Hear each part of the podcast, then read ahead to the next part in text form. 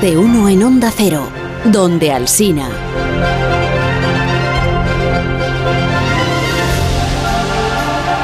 Los oyentes, claro, no lo pueden ver, pero Alberto Aparici ha traído consigo esta mañana una máquina. Sí, es como una impresora con patas, Mm. por pues, describirla. Y además em, es, una, es una cosa que cuando funciona o no, no la pongas en marcha. No, mi impresora No, con- no, eh, es. ya que la un traemos, la un usamos, ruido ¿no? muy amenazante. A ver, que es que solo una trituradora de papel, que no es para tanto, la he cogido en la redacción, la tenemos ahí. Es esto que usan los, los malos en las películas cuando quieren destruir los documentos que les que declaran culpables. Y tú eres el malo de esta película, claro. No, yo soy buenísimo, Begoña ya lo sabes, yo soy bueno de la buenería. La, la trituradora es, es solo atrezo. Se está es que- comiendo mi guion.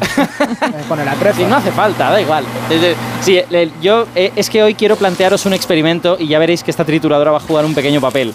Es, es una cosa en la que pienso cada vez que leo sobre la gente de hace muchos años. Ya sabéis que, que me gusta mucho la historia y casi más todavía la prehistoria, ¿no? que hablamos mucho en este programa. O sea que es un eh, experimento prehistórico, ¿no? ¿Quieres que, que hagamos fuego usando palos, por ejemplo? no, y no hay que- Piedrecita. No hace falta prender fuego a nada y además eh, teníamos que prender fuego a la máquina que tampoco que me iban a reñir en la, en la redacción.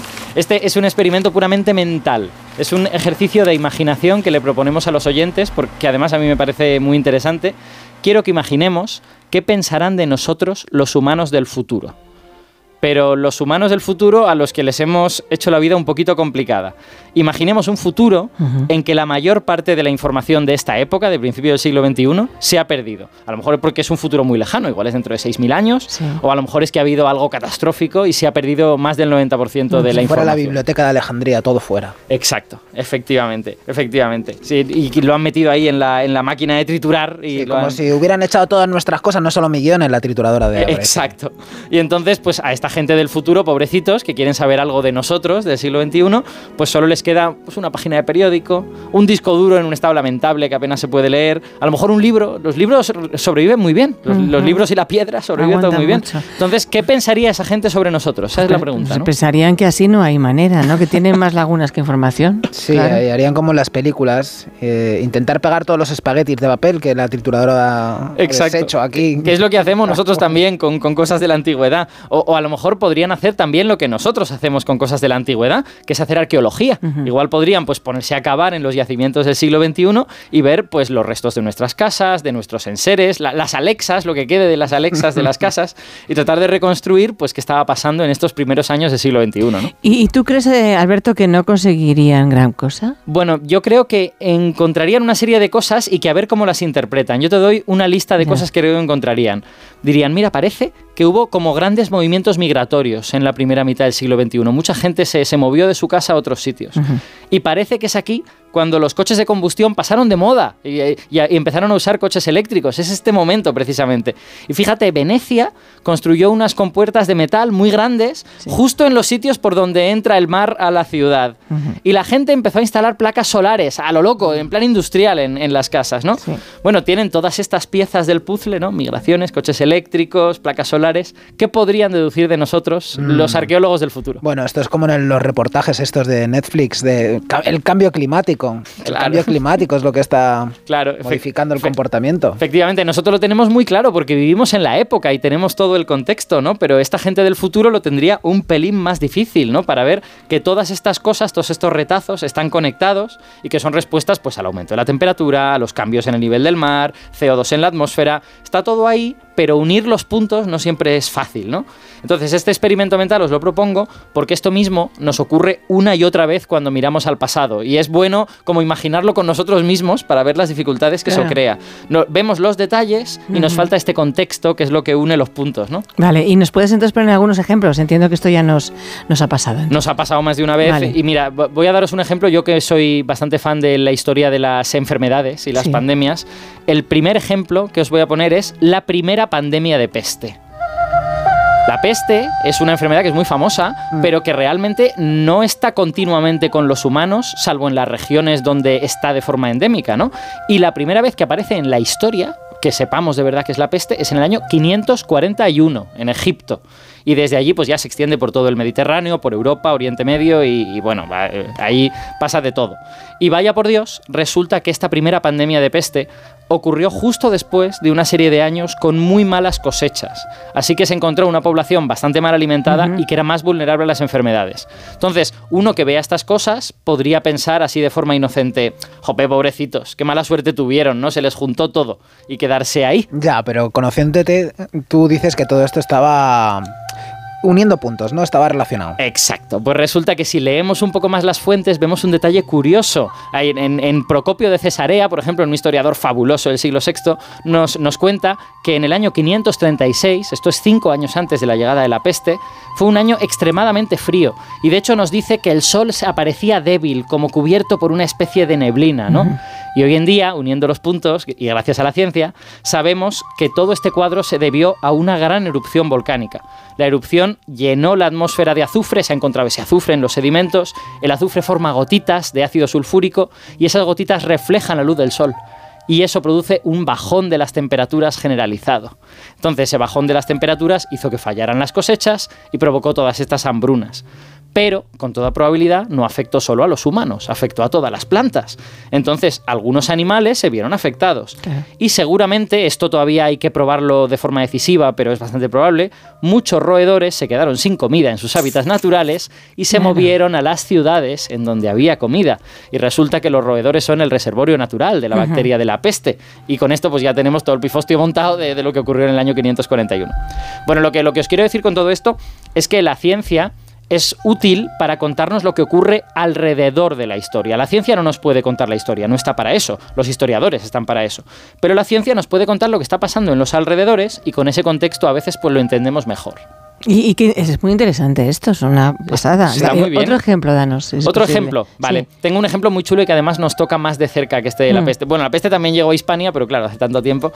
Hablemos del año 711. Ostras. Hablemos de la invasión musulmana de la península ibérica y de la creación de Al-Ándalus, de, de la, la, la España musulmana, ¿no?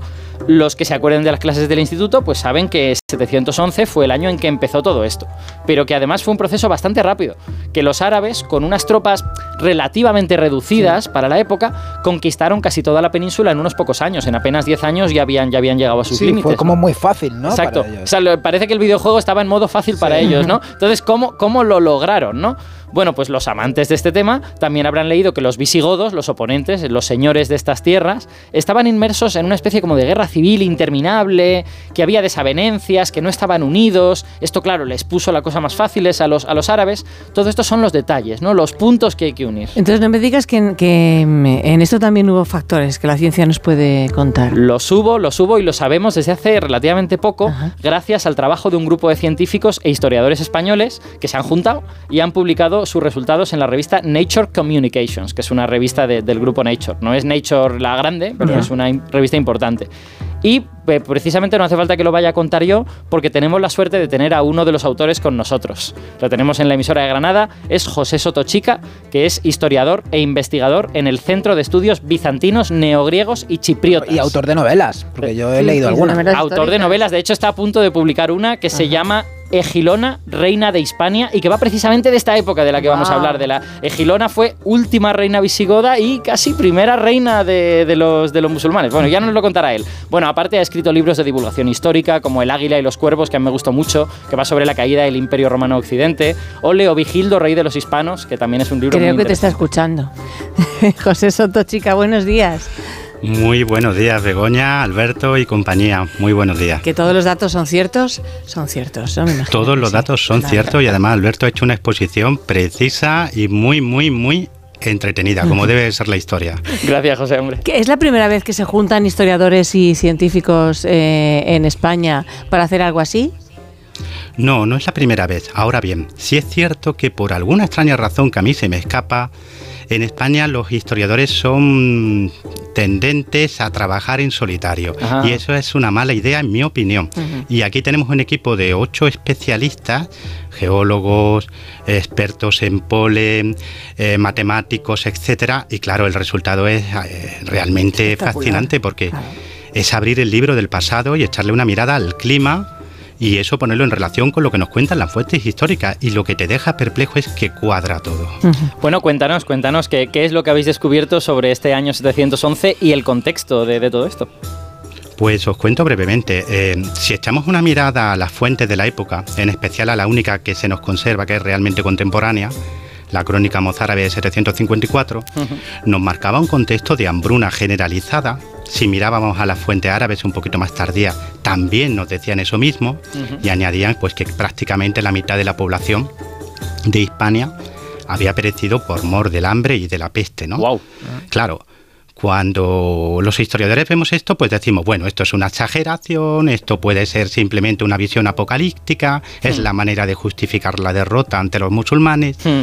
Pero cuando nos ponemos en marcha en este proyecto, gracias a, a John Camuera y a Francisco Jiménez Espejo, que son los que han liderado el proyecto, geólogo y experto en polen, pues echamos un vistazo y a través de 107 registros palinológicos, eh, restos de polen que han quedado en los sedimentos de las lagunas de toda España, de toda España y del norte de África. Ajá. Y a través también del estudio de espeleotemas, que es, lo- pa- pa- para que la gente lo entienda, el análisis Sí. de los isótopos de carbono que quedan en el carbonato de calcio de las estalactitas de las cuevas, ¿no? Sí, Junto con los, otros datos eh, como... Los Sí, espeleotemas son eh, eh, los depósitos calcáreos que se producen en estas cuevas que tienen estalactitas y estalagmitas y que forman también sus estratitos y por lo tanto pues uno puede ir datando a- año a año lo que está pasando con, con eso. Como ¿no? los anillos de los árboles, pero de las estalactitas. Es algo así. un poco así, sí, de- diferente, Más diferente, de la tierra, más- diferente, pero más- sí. Perdona Ah. José que te he interrumpido. Sí, sí. No, para nada. En efecto, justo lo que estabais contando. Bueno, pues esto nos ha permitido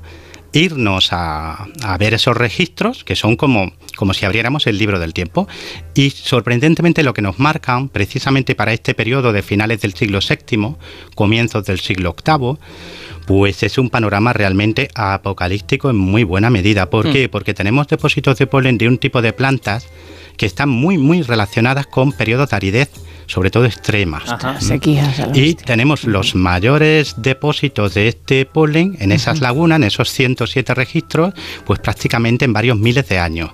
Y lo mismo nos ocurre con lo que nos da como información el análisis de los espeleotemas y también otros provenientes de irradiación solar, etcétera. Es decir, tenemos un montón de indicadores, varios indicadores, que nos están señalando que a comienzos del siglo VIII la península ibérica vivió un periodo de sequía bastante extrema y generalizada, claro. Poneros en el contexto de una sociedad agrícola. Ahora mismo podemos tener sequía, que la tenemos, pero os aseguro que si viviéramos en una sociedad plenamente agraria, una cosecha mala significa hambre, dos cosechas es un eh, escenario terrorífico, tres es el infierno en la tierra. Sí. Es que la gente se muere de hambre. Y claro, todo eso evidentemente debilita una sociedad, debilita un reino y favoreció en grado sumo la penetración de los ejércitos musulmanes. No es lo mismo encontrarte un reino fuerte que un reino donde la gente se lleva varios años muriéndose de hambre. Y genera, genera, supongo, además disensión interna, ¿no? Claro, porque la gente que se muere de hambre es gente enfadada que dice mi gobernante no está haciendo lo que tiene que hacer.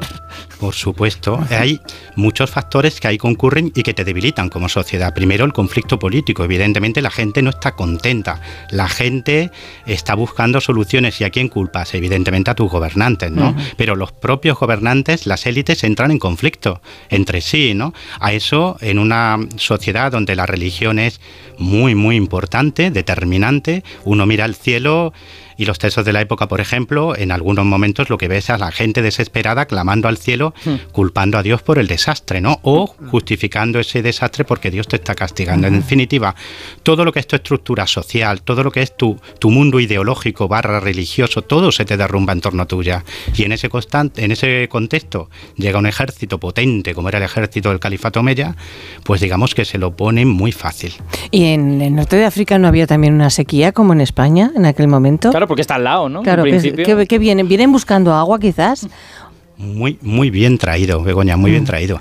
Pues fijaros que en el norte de África los textos, por ejemplo, hay uno precioso para el año 706, eh, nos están indicando exactamente lo mismo. Ah. Entonces decís, pero bueno, pero entonces, ¿cómo, ¿cómo son tan poderosos estos ejércitos que desembarcan si ellos también están padeciendo hambruna? Están, sí, sí, Claro.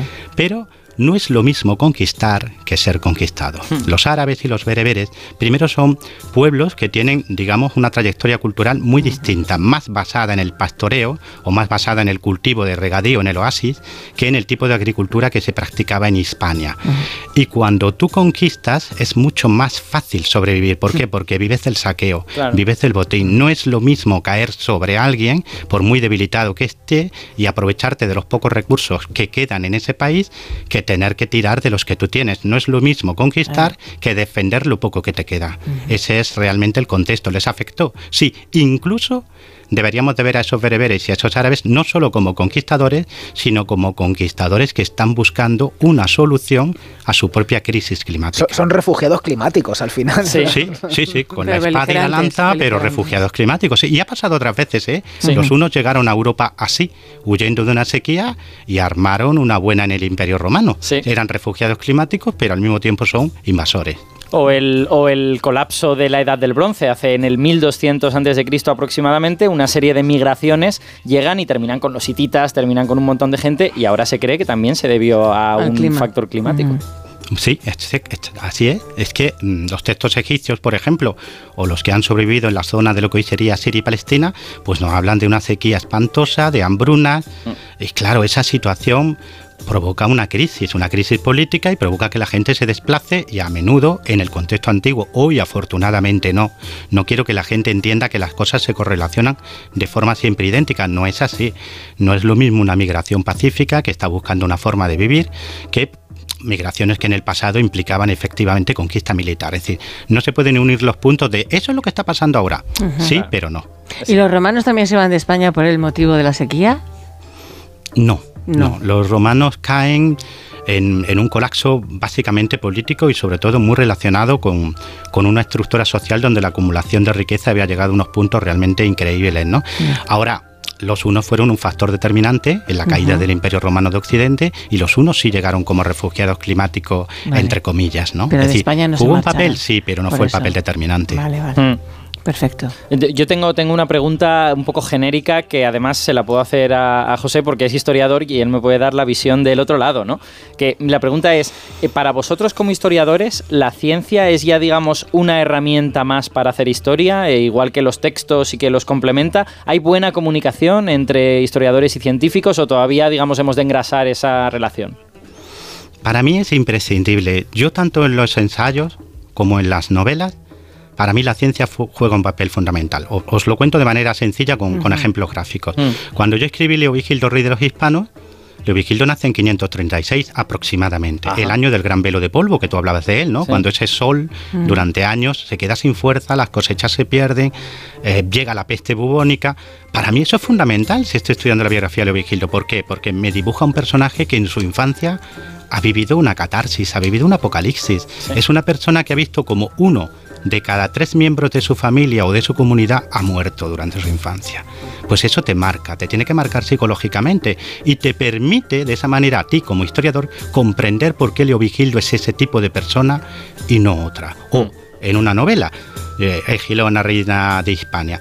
Para mí es fundamental, es decir, cómo vio esa mujer, esa mujer poderosa, esa mujer que tenía una visión política, que fue capaz de hacer la transición entre el mundo godo y el mundo musulmán. ¿Cómo podía ser una mujer así? Pues tenía que ser una mujer fuerte porque ha vivido una infancia y una juventud marcada por la hambruna, el frío y las epidemias. Es decir, eh, a las personas lo que vivimos nos marca. Y por lo tanto, si tú reconstruyes el ambiente, el clima, la situación realmente, eh, vamos a llamarla de salud de un personaje, te permite retratarlo mejor y entender mejor lo que aparece en las crónicas, ¿no? No sé si me explico. Es decir, para mí, hoy día no se puede hacer historia sin el concurso de la ciencia. Y eso es algo que los historiadores tenemos claro y deberíamos de seguir teniendo claro. ¿Y hay algún periodo histórico donde esté siendo especialmente útil eh, esa conexión entre la ciencia y la historia? Fundamentalmente la antigüedad y la Edad Media, por lo que ha dicho antes Alberto con su magnífico ejemplo barra experimento con la trituradora. El pasado es una trituradora. El- yo siempre digo que la, la historia no es otra cosa que experiencia humana multiplicada por los siglos, sí, Mm. multiplicada por los siglos y restada también por ellos, porque a mayor distancia en el tiempo, menos testimonio. Por lo tanto, la ciencia para mí, como historiador, es que es mi pequeña máquina del tiempo, es que me permite decirle a John Camuera, por ejemplo, o Francisco Jiménez, oye, por favor, eh, hazme un estudio eh, que, que nos está diciendo la naturaleza del contexto climático o, de cómo se estaba realmente eh, desarrollando la agricultura en este momento, ¿no? Es decir, ¿qué está predominando? Oye, pues te está predominando, por ejemplo, el olivar, o está predominando el trigo. Pues a mí eso me ayuda un montón, porque me permite entender económica, social, epidemiológicamente hablando, climáticamente hablando, un momento. Ahora, llegas a la edad moderna, a la edad contemporánea, pues todavía no ha hecho su función la trituradora. Tenemos suficiente información como para, no es que no tengamos que recurrir a la ciencia, pero digamos que no es tan decisiva, pero en la antigüedad de la Edad Media hoy no se puede hacer nada sin su concurso. Sí, si os acordáis, esto es una cosa que hicimos hace yo creo que dos o tres años. La ciencia también permite estimar cómo de importante ha sido la trituradora. Hay unos, hay unos estudiosos, creo que eran alemanes, no me acuerdo, que cogieron textos de caballería de la Edad Media, los que quedan, y usaron un modelo matemático para estimar cuántos se han perdido y llegaron a la conclusión de que de media se había perdido el 90%, dependiendo de idioma se habían perdido más o menos. O sea que ahora podemos incluso usar herramientas matemáticas para estimar cómo de importante ha sido la trituradora en algunas épocas. Pues qué, qué, qué, horror, ¿no? Qué, qué, desasosiego lo que te me entra si fuera historiadora. qué poquito nos ha quedado. Sí, es horrible. No os preocupéis, no os preocupéis que en el futuro habrá gente como Alberto y como vosotros que sí. ya se ocupará de unir todas las piezas. Dejaremos discos Bueno, y como duros. tú, y como tú, ¿eh? o sea que, este, ¿cuándo, ¿cuándo podré leer Gilona, Reina de Hispania? Entonces. El 7 de febrero. 7 y os de aseguro febrero. que es una Ostras, mujer si que es quita ya. el hipo, ¿eh? Si, es, si estamos Sí, a sí, nada. mujer que dedicarle hipo, ¿eh? un día a Gilona. Claro, 7 de febrero. Hay que apuntárselo. Es una de esas mujeres que la, la historia se ha empeñado en olvidar Ujú. y que hay que rescatar, pero Sí. fue la mujer fundamental en el paso del mundo visigodo al mundo del Al-Ándalus, ¿no? Estuvo casada con el último rey visigodo, pero también con el primer gobernador de Al-Ándalus, ¿no? Entonces, Una bisagra perfecta. ¿no? Exacto. perfecta, perfecta. Pues estaremos pendientes de Gilona, Reina de Hispania, de señor que habla muy bien y lo explica todo fenomenal, José Soto Chica. Gracias, José. Muchas gracias. Se ríe al ver a Parisi porque digo que lo explicas todo muy bien, pero sí es cierto. No, porque el, el- el título es un título peculiar, señor que habla y lo explica todo señor muy que bien. habla fantástico. Pues claro que sí.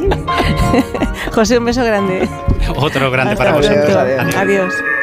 Ahora vienes Cremades y te, y te va a cantar las 40. Le voy a interrumpir. Le voy a interrumpir. Más de uno en Onda Cero, donde Alsina. Te lo digo